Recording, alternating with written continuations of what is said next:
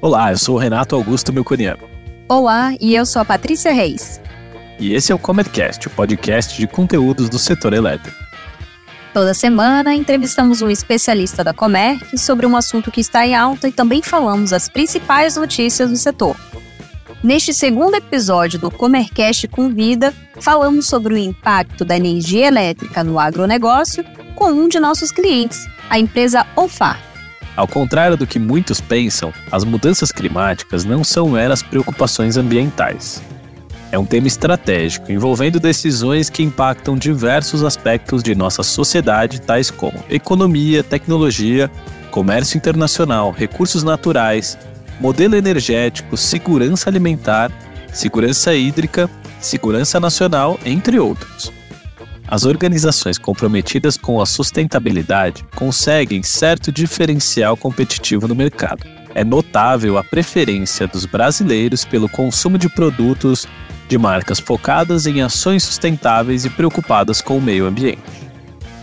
Ou seja, tornar-se uma empresa focada na transição energética e que investe em ações ESG e de eficiência energética atrai clientes e melhora a imagem perante os diversos públicos de interesse. Com sua ampla e estratégica cobertura do mercado nacional e internacional, a UFAR tem sido uma líder na produção de alimentos e na geração de energia para o mundo. Considerando esse cenário, hoje no Comercast Convida apresentamos Matheus Andrich, diretor da Alfar, que compartilhará suas experiências e conhecimentos sobre energia e sustentabilidade no agronegócio. Hoje no Comercast Convida apresentamos Matheus Andrich, diretor industrial da Alfar, que compartilhará suas experiências e conhecimentos sobre energia e sustentabilidade no agronegócio. Matheus, seja muito bem-vindo ao Comercast, é um prazer tê-lo aqui como nosso convidado.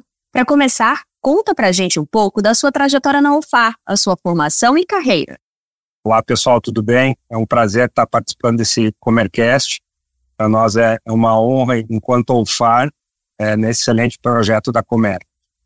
Bom, é, de, de UFAR, a, a história do Matheus se confunde muito com a história da UFAR. Já fazem 20, aproximadamente 22 anos de casa, é, e eu comecei como auxiliar administrativo, e aí como auxiliar administrativo atuando em várias áreas, dando suporte. Desde financeiro, faturamento, RH, porque a empresa era muito pequenininha. É, lá nos anos 2000, a empresa tinha uns 10 funcionários, e aos poucos fui crescendo e a minha aptidão foi mais para a indústria mesmo. Uh, não é minha formação em engenharia, sou formado em administração e tenho algumas MBAs, uma delas é gestão empresarial, mas a vocação acabou sendo toda para a indústria, e aí pegando desde a parte de suprimentos, compras e depois, propriamente dito, a produção. Na produção envolve todas as áreas, né? como, por exemplo, manutenção, administração da produção, PCP, PCM, enfim, tudo que envolve a indústria. Parabéns, Matheus, pela sua trajetória na Alfar e conquistas. Bom, e agora que já conhecemos um pouco mais sobre você, poderia compartilhar um pouco mais a sua história na Alfar? Quais são as áreas de atuação e propósito da companhia? Joyce. O Volfar já tem 35 anos de história, né? Foi fundada em 88. É sempre muito pautada é, em pessoas, princípios e valores éticos. Acho que isso é o, é o fundamental e a grande lema e bandeira que a Alfar leva. Uh, nós atuamos tanto no ramo de, de energias renováveis quanto de alimentação. Da, na, no início da história, ela era basicamente e alimentação, então produzindo óleo e farelo a partir do grão de soja. E depois, já em 2010, nós entramos no ramo de biodiesel, voltando muito mais para energia. Depois evoluímos, hoje temos três plantas de, de biodiesel espalhado pelo Brasil, uma no Rio Grande do Sul, uma no estado do Rio de Janeiro e uma no estado de Goiás. Uh, e aí já com termoelétricas, previsão no futuro de CGH, PCH, usina solar, enfim, tudo que tem é, voltado para a cadeia de alimentação, uh, nesse primeiro momento animal, e energia renováveis.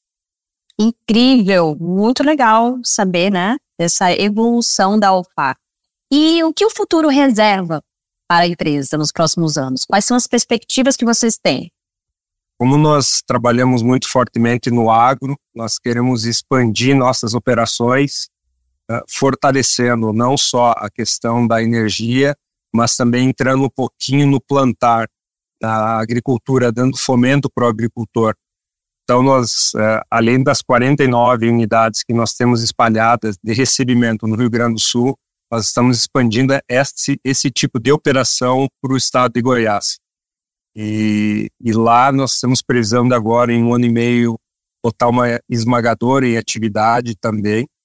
E em Erechim, nós estamos entrando num ramo um pouquinho diferente, que é na, na voltado mais para o alimento feed, é, que seria proteína concentrada para alimentação de peixes e aí também já entrando na produção de etanol. Legal, e quando nós pesquisamos né, pela empresa UFA, chegamos a um slogan que é alimento e energia.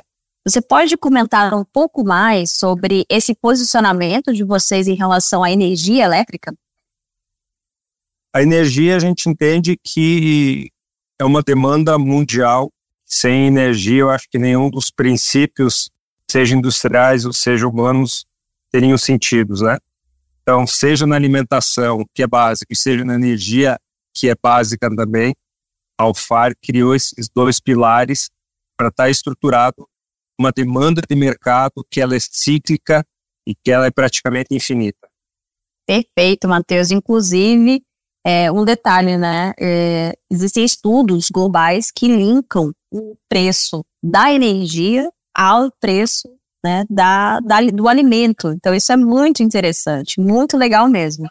E como que surgiu o interesse de vocês para gerar a sua própria energia? Isso aconteceu, na verdade, com as crises hídricas. E ela, basicamente, a última que a gente teve foi 2013. Ou nós já estávamos no Mercado Livre e com o aumento, claro que nós tínhamos contrato, mas mesmo assim ele estava se encerrando e para entrar no contrato de energia novos, a gente viu que o preço da energia ele deu um salto considerável e isso obviamente iria impactar nos nossos processos industriais. Então, naquele momento, a gente decidiu instalar uma termoelétrica para ficar pelo menos na unidade de Erechim autossustentável. E a partir disso, a gente entendeu a necessidade e botou como prioridade uh, buscar outras fontes, seja ela hídrica, e agora uh, nós queremos entrar na solar também. Então, basicamente, em função das crises e com o objetivo de ter uma energia mais barata e limpa também. Parabéns pelo movimento, pela iniciativa de se tornarem cada vez mais sustentáveis. Bom, a OFAR é nossa parceira e cliente já há anos e queríamos também entender um pouquinho, né? Como que essa parceria tem trazido benefícios ambientais e econômicos para vocês? Bom, a Comerc é uma empresa muito estruturada e nós entendemos que ela consegue agregar muito em valores para a OFAR, é, seja pelo capital humano, seja pela estrutura, e ela tem e consegue nos oferecer uma série de soluções, é, seja na gestão, seja na, na, na própria ferramenta que a Comerc disponibiliza para o nosso controle da energia. É, são soluções muito tecnológicas que nos ajudam muito nas tomadas de decisões. E agora a gente tem é, evoluído em questões até de parceria para investimentos. Então, a, a Comerc acaba se tornando um braço forte da UFAR, uma parceira de fato sólida, não só agregando serviço, mas também agregando de fato soluções. E Matheus, além da energia, desse cuidado, né, em ter uma energia é, mais limpa, podemos ver que a sustentabilidade é um pilar importante para vocês. Como que é, essa pauta da sustentabilidade é vista aí dentro? É, queríamos até entender se você pode listar algumas outras ações promovidas para isso. Claro, claro. Sem dúvida, sustentabilidade é um assunto que está na moda, que deve ser dado uma atenção é, super importante. E, e a UFAR tem entrado muito forte na questão do ISG com a estruturação. E toda essa sustentabilidade de energias limpas e renováveis, com essa agregação de valores que a Comerc consegue é, nos oferecer, acaba dando um suporte muito interessante para toda essa estruturação do ESG. Matheus, queria parabenizá-los mais uma vez por todas as iniciativas e por vocês contribuírem para um futuro mais verde. E queria deixar aqui também um espaço para poder vocês falarem para os nossos ouvintes como eles podem entrar em contato com a Alfar, caso tenham interesse em conhecer todas essas soluções que vocês oferecem. Perfeito. Eu acho que isso é, é bem interessante. Então, quem tiver interesse pode entrar em contato conosco pelas redes sociais, seja no Instagram, no LinkedIn, o site da empresa, né, no site da Alfar, e lá vai ter e-mails, vai ter telefone, vai ter as ferramentas para todo mundo que quiser entrar em contato conosco. Maravilha! Vamos deixar no descritivo desse episódio as redes sociais da OPA para você, nosso ouvinte, que queira lá conferir todas as soluções que eles oferecem. Matheus, muito obrigada pela sua participação, por compartilhar esse conhecimento conosco. E esperamos aí essa vida longa ao OFAR, junto com a Comec também. Um abraço. Um abraço. Eu que agradeço. Agradeço também aos ouvintes, que é uma honra e um privilégio é, poder participar dessa nova temporada, desse excelente projeto que é o, é o Comercast. O Brasil tem potencial para ampliar a exportação de energia limpa e renovável para países vizinhos e assim ajudar na descarbonização da matriz elétrica da América do Sul. É o que mostram os dados de levantamentos feitos pela Comissão de Integração Energética Regional, a pedido do jornal Valor Econômico. De acordo com esse levantamento, a energia gerada no Brasil poderia substituir, pelo menos em parte, a eletricidade de termoelétricas convencionais, mais caras e poluentes, produzidas na Argentina, Chile, Peru, Colômbia e Venezuela. A Copel, Companhia Paranaense de Energia, está trabalhando para tirar do papel o seu processo de privatização até o fim de julho. De acordo com reportagem do jornal Estado de São Paulo, as conversas com investidores locais e estrangeiros para sondar a demanda já começaram. As estimativas são de que a oferta fique entre 3 bilhões e 5 bilhões de reais. A operação tem como coordenador líder o BTG Pactual e inclui ainda bancos Bradesco, BBI, UBS BB e Itaú BBA. Concluída a privatização da estatal elétrica, o governo do Paraná sairá do controle da empresa ao reduzir sua participação dos atuais 31% do capital total para um patamar entre 15% a 17%. Um balanço feito pela Câmara de Comercialização de Energia Elétrica mostra que nos últimos 10 anos, os parques eólicos, as fazendas solares e as usinas hidroelétricas e a biomassa acrescentaram mais de 50 mil megawatts de potência à rede elétrica brasileira, o que equivale a mais de três usinas do tamanho de Itaipu. Ainda de acordo com a CCE, a potência adicionada ao sistema pelas eólicas cresceu mais de sete vezes nos últimos dez anos, o que torna a segunda principal fonte de energia no Brasil. As fazendas solares, que eram inexistentes há uma década, atualmente somam cerca de 300 empreendimentos espalhados pelo país, representando quase 9 mil megawatts em capacidade instalada. A Agência Nacional de Energia Elétrica abriu consulta pública sobre as regras para o término de descontos nas tarifas de uso dos sistemas elétricos de transmissão e de distribuição, conhecidas pelas siglas TUSH e TUSD. O foco são empreendimentos de fontes hidrelétricas solar, eólica, biomassa ou cogeração qualificada. A consulta pública está aberta a contribuições desde o dia 16 de junho e o prazo termina em 31 de julho.